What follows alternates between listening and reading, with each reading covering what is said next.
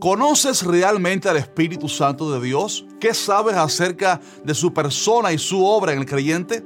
Sabes, en este video te vamos a enseñar todo lo que necesitas saber acerca de esta persona tan importante, la persona del Espíritu Santo. Veremos algunos errores doctrinales que hay sobre el Espíritu Santo de Dios. Aprenderemos también quién es Él y cuál es su misión en el creyente. Y finalmente veremos cinco labores principales que Él hace en el creyente desde el día en que éste acepta a Cristo hasta el momento en que va al cielo. Este video estará sumamente interesante e instructivo, así que no te vayas que ya comenzamos.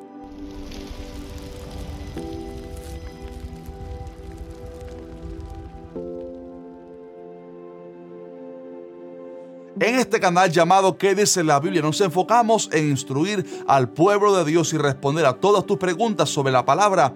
Pero para esto es necesario que te suscribas y que actives la campana de notificaciones para que no te pierdas ningún video. Por lo tanto, te animo a que lo hagas ahora mismo si no lo has hecho aún y que te sumes a esta hermosa familia de más de un millón de hermanos en la fe que nos conectamos aquí cada miércoles para aprender de la palabra de Dios. Bien, este tema del Espíritu Santo es de suma importancia porque lamentablemente hay mucha ignorancia al respecto dentro del mundo, llamémosle cristiano o religioso.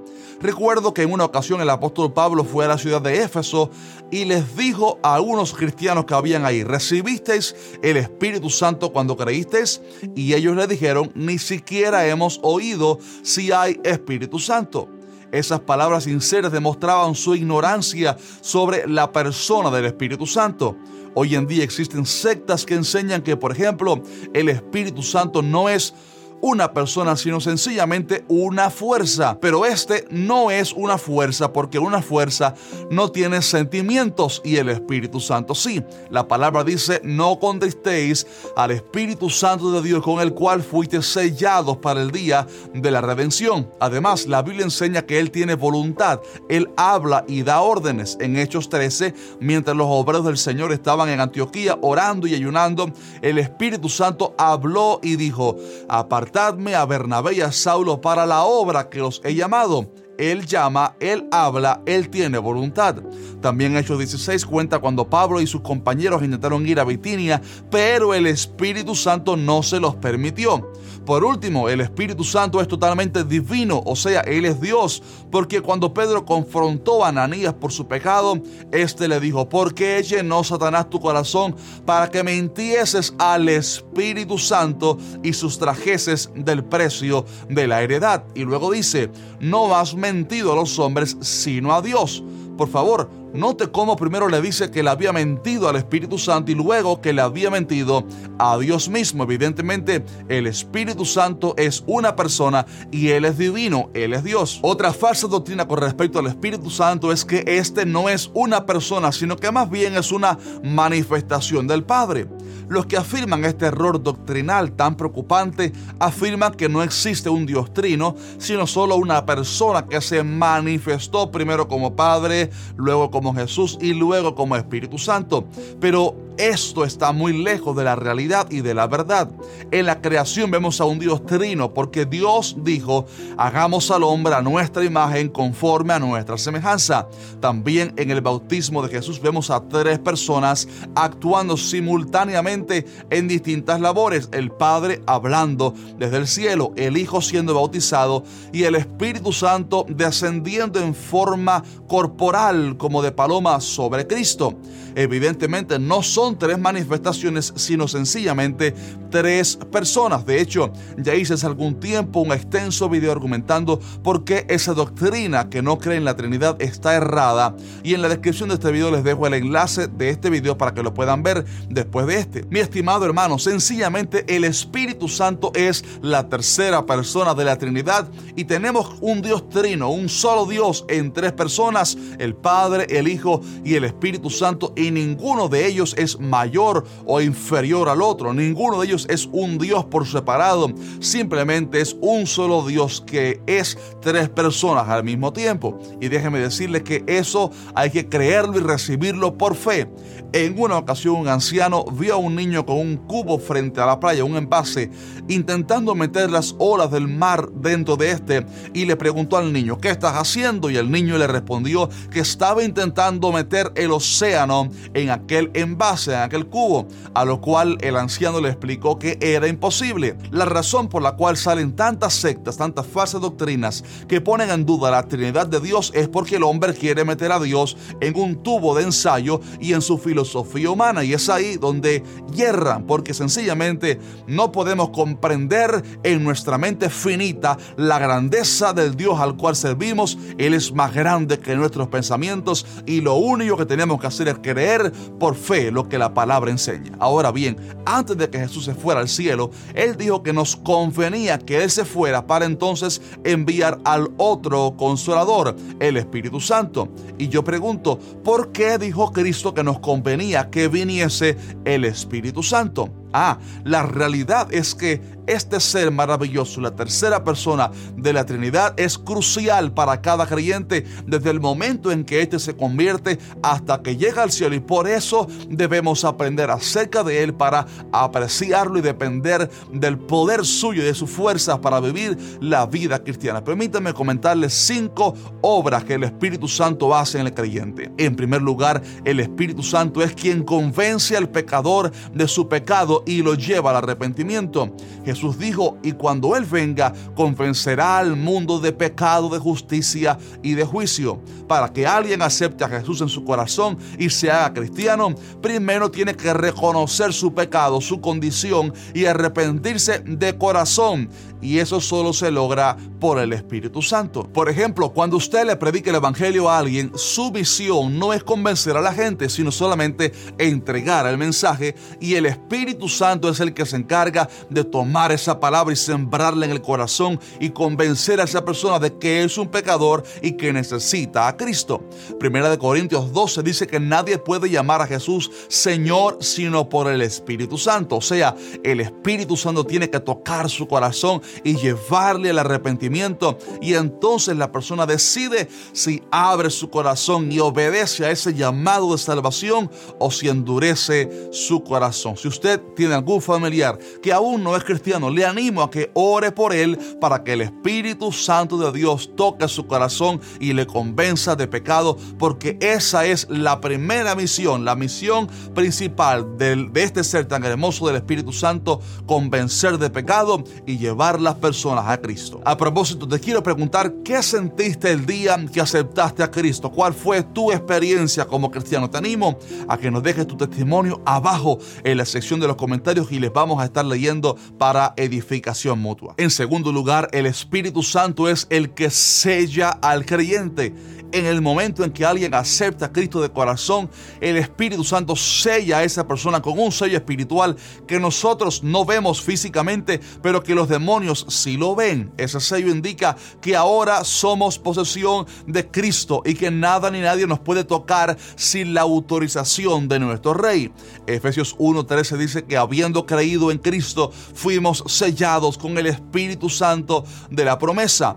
El sello del Espíritu sencillamente es su presencia dentro del creyente. Cuando alguien nace de nuevo en Cristo, sucede el milagro más hermoso que el Espíritu Santo de Dios viene a vivir al corazón de esa persona y su gloria, su presencia es un sello que le da identidad y que lo guarda hasta que llegue al cielo. Por eso también la dice la palabra y no contristéis al Espíritu Santo de Dios con el cual fuisteis sellados para el día de la redención.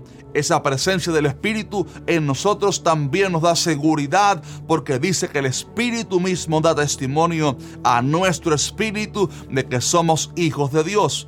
El sello del Espíritu nos hace saber que somos de Cristo, aunque obviamente tenemos que aclarar que esto no sirve de excusa para aquel que después de haber conocido la verdad quiera deliberadamente pecar y caer entonces de la gracia como tanto se nos advierte en la palabra de Dios. Lo tercero que el Espíritu Santo hace es que Él nos santifica y nos va perfeccionando hasta que lleguemos al cielo. Gálatas 5 habla de las obras de nuestra carne y dice que ellas son, por ejemplo, adulterio, fornicación, inmundicia, lascivia, idolatría, hechicerías, enemistades, pleitos, celos, iras, contiendas, etc. Eso es realmente lo que nuestra carne ofrece.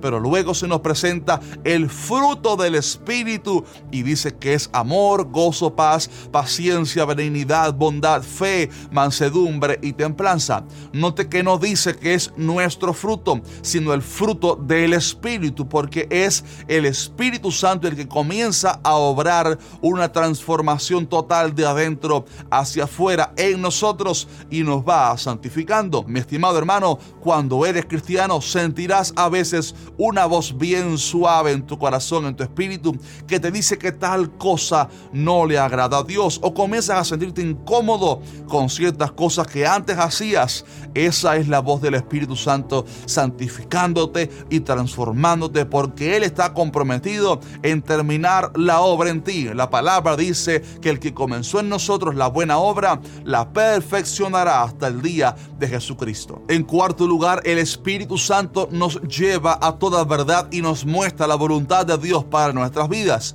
Jesús dijo, mas el consolador, el Espíritu Santo, a quien el Padre enviará en mi nombre, Él os enseñará todas las cosas y os recordará todo lo que yo os he dicho. También dijo, pero cuando venga el Espíritu de verdad, Él os guiará a toda la verdad, porque no hablará por su propia cuenta, sino que hablará todo lo que oyere y os hará saber las cosas que habrán de venir. Yo pregunto, ¿cuántos quieren la perfecta voluntad de Dios para sus vidas? Sin duda alguna, ese debe ser nuestro anhelo.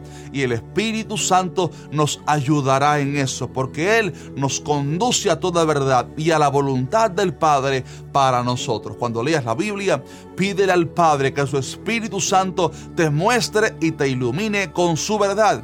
Cuando tengas alguna duda sobre algún pasaje bíblico, pídele al Espíritu Santo que te muestre la verdad, la revelación, la iluminación sobre ese asunto.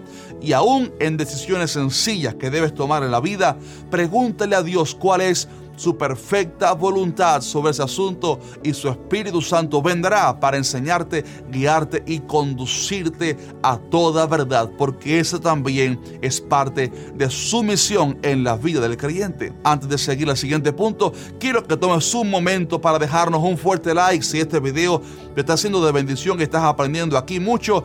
Ayúdanos con tu like para que así YouTube le muestre este contenido a otras muchas personas. Y en quinto lugar, el Espíritu Santo Santo nos capacita de poder.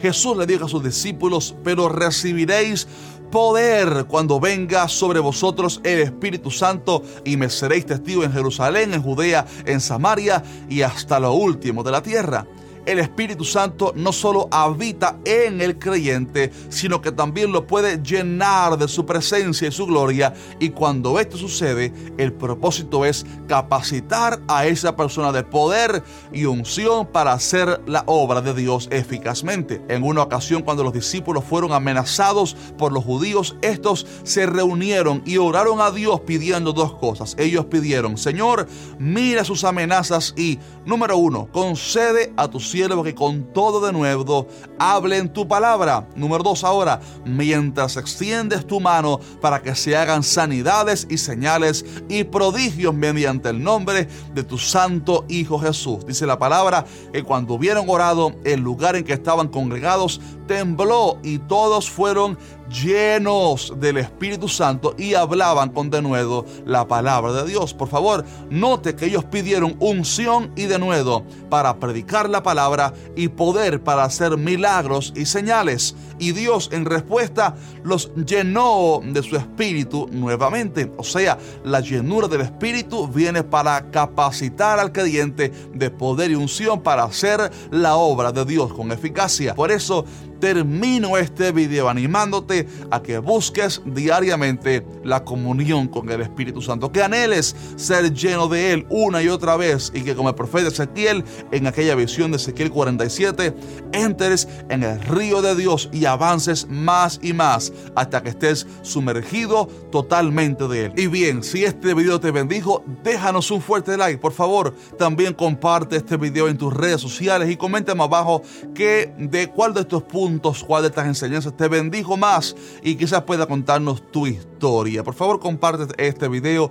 Estamos muy cercanos, casi ahorita llegando a los 2 millones de suscriptores, así que vamos, comparte este video para ayudarnos a seguir creciendo. En el siguiente video del miércoles que viene, es posible que les hable sobre algo que arde en mi corazón, un fenómeno que está sucediendo dentro de la iglesia y son cantantes mundanos que se están haciendo pasar por cantantes cristianos y están haciendo de mucho daño a nuestros jóvenes. Si les gustaría que toque ese tema, déjame saber abajo en los comentarios. Así que un fuerte abrazo, nos vemos en el siguiente miércoles, Dios mediante.